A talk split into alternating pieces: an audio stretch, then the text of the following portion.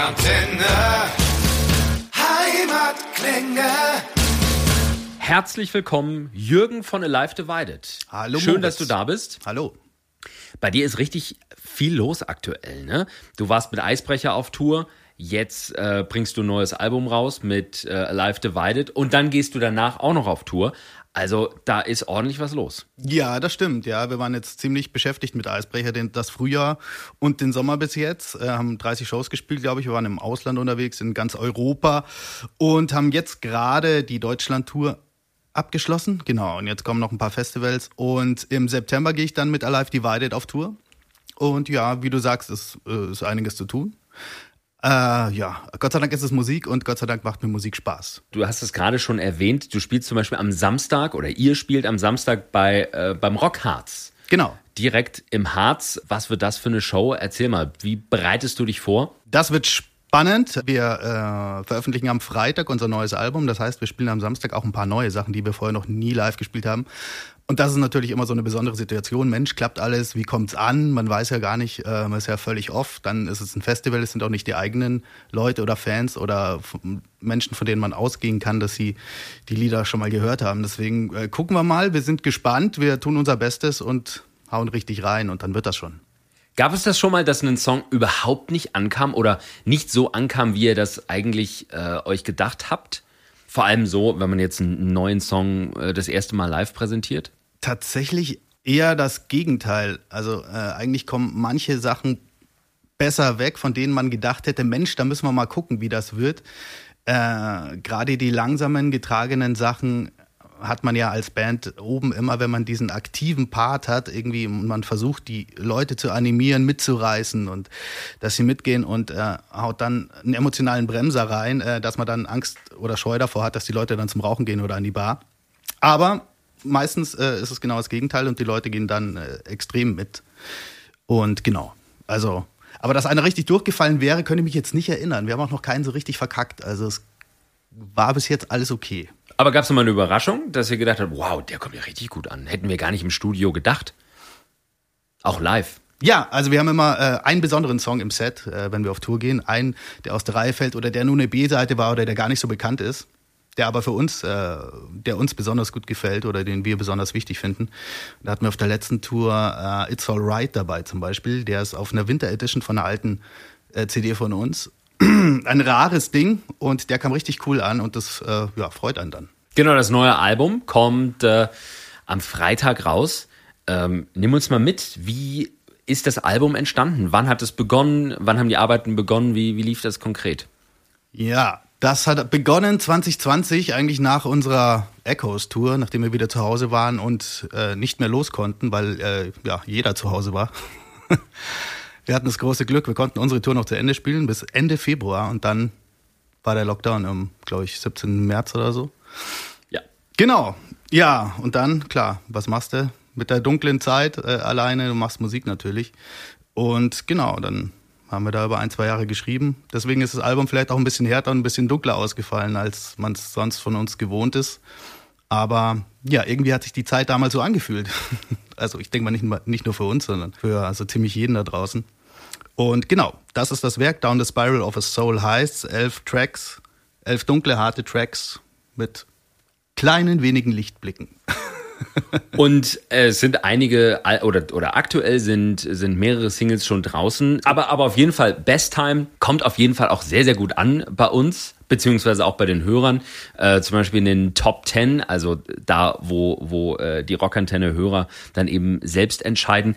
Erzähl mal, wie oder wie kannst du dir erklären? Ich weiß es nicht. Man hofft natürlich immer, dass das Zeug gut ankommt bei den Leuten. Diesmal haben wir vielleicht ein, ja, vielleicht äh, haben wir es noch ein bisschen besser geschafft, äh, Leute da zu emotionalisieren. Äh, der Besttime läuft su äh, lief super, der Live Goes On läuft jetzt ja auch super, war schon zwei Wochen auf Nummer eins, glaube ich. Äh, wir sind davon selber ein bisschen überrascht tatsächlich, fühlt sich total cool an, weil wenn du die Liste siehst, da ist Ghost dabei, da ist Doro dabei, da sind ja richtig große Namen dabei, wo man denkt, Mensch, und wir stehen da irgendwie ganz an der Spitze. Das, das freut uns natürlich immens und äh, danke an alle, die da mitvoten und uns da unterstützen. Und ja, Erzähl mal, um was geht's in Best Time?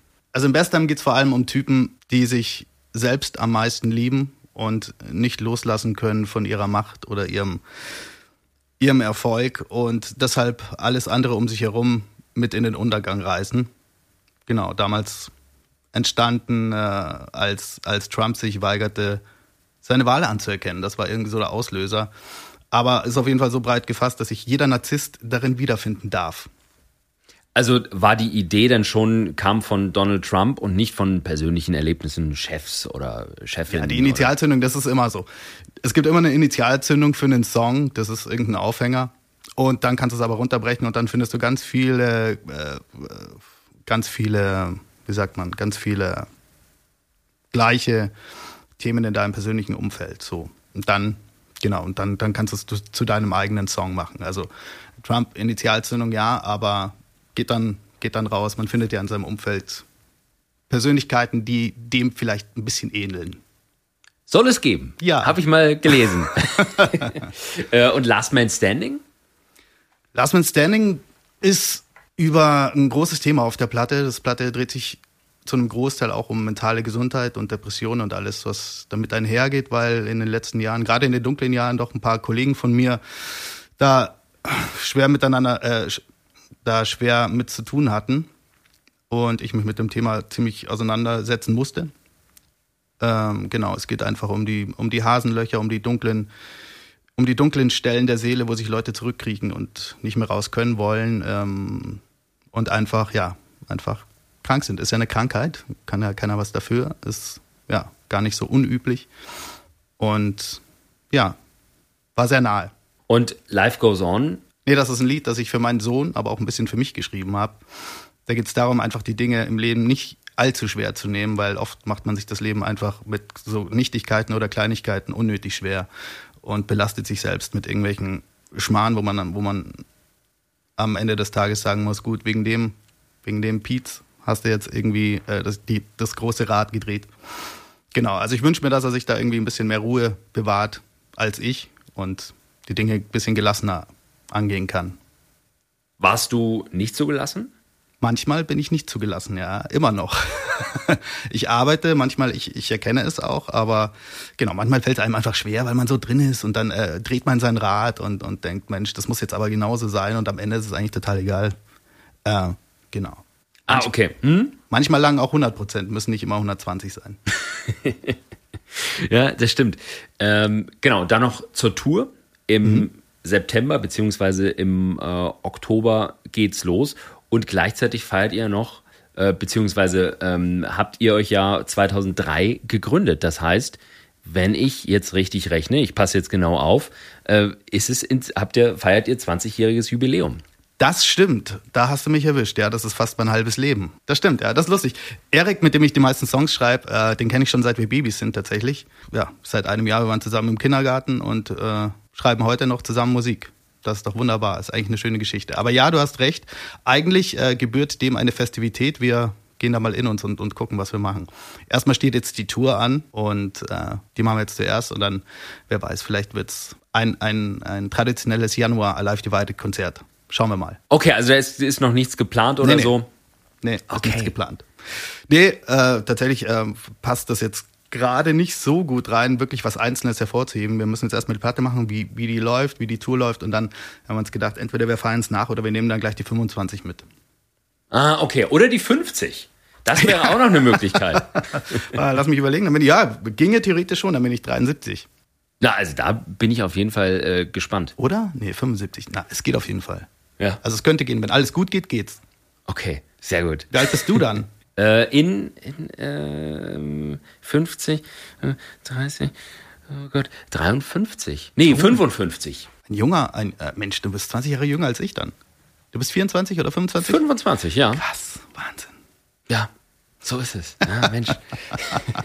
aber aber, ja, aber schon, du könntest mein Sohn sein. Soll ich Vater sagen? Nein, aber, aber nochmal zur Tour. Also im September und Oktober geht's los und ihr reist auch komplett durch Deutschland. Ne? Also ja, wir das wird richtig durch. fett. Wir fahren einmal durch, von München nach Hamburg, äh, Leipzig, Aschaffenburg, Stuttgart, Oberhausen, äh, Memmingen, Kam, Hannover. Jetzt warst du mit Eisbrecher bereits auf Tour in diesem Jahr. Ja. Freut man sich da auf eine Tour oder sagt man dann, oh, oh, schon wie, noch, eine, noch eine Tour? Ähm, weil ich meine, das ist ja schon sehr anstrengend.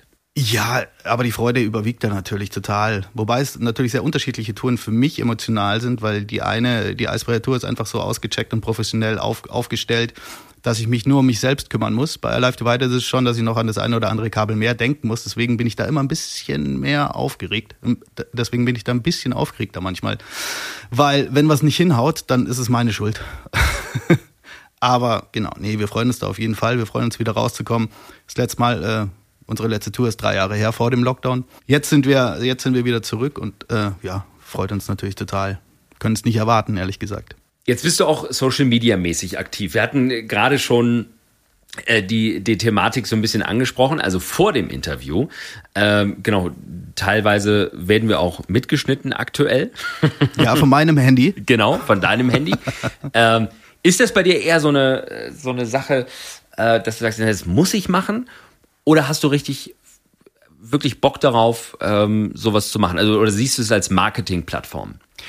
Also am Anfang habe ich gedacht, okay, also erstmal habe ich jetzt fünf Jahre nichts gemacht tatsächlich. Äh, ich hatte diese ganze äh, Corona-Zeit und diese, diese, die Dinge, die im Netz abgingen, ziemlich abgestreckt und eigentlich war ich kurz davor, das Ganze abzuschalten. Ich habe es dann ruhen lassen und ähm, klar, zur neuen Platte will man natürlich den Leuten auch mitteilen, dass man wieder was Neues hat und für, eine, für Bands ist es natürlich eine tolle, eine tolle Plattform, ohne Zwischenhändler einfach irgendwie seine Infos raus, raus, zu, raus zu kommunizieren. Und am Anfang war es schon ein bisschen Überwindung. Mittlerweile komme ich immer mehr rein und finde richtig Spaß dran. Ja, ich drehe jetzt Videos, ich mache äh, Fotobearbeitung, ich mache alles so. Das ist schon, schon, schon cool.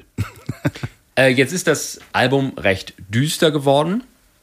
Äh, könntest du dir vorstellen, dass das nächste dann wieder ein bisschen glücklicher und ein bisschen fröhlicher wird?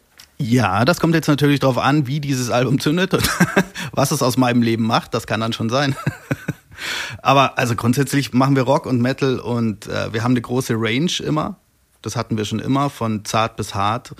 Und dieses Mal ist es auf jeden Fall die härtere Variante von der Live Divided. Dann gucken wir mal, was das nächste bringt. Aber es ist alles drin und alles möglich. So bleibt es spannend und ich finde es immer cool, wenn Alben von Bands nicht immer gleich sind. Vielen Dank. Und das war's schon wieder mit einer neuen Folge der Rockantenne Heimatklänge. Wenn es euch gefallen hat, freuen wir uns sehr über eure Meinung und eine Bewertung. Wenn ihr immer extra nah dran sein wollt an den Bands aus der Nachbarschaft, abonniert einfach unseren Rockantenne Heimatklänge Podcast. Das komplette Rockantenne Podcast Universum findet ihr übrigens auch ganz einfach auf rockantenne.de slash podcast. Wir sagen an dieser Stelle Danke und bis zum nächsten Mal. Keep on rockin'.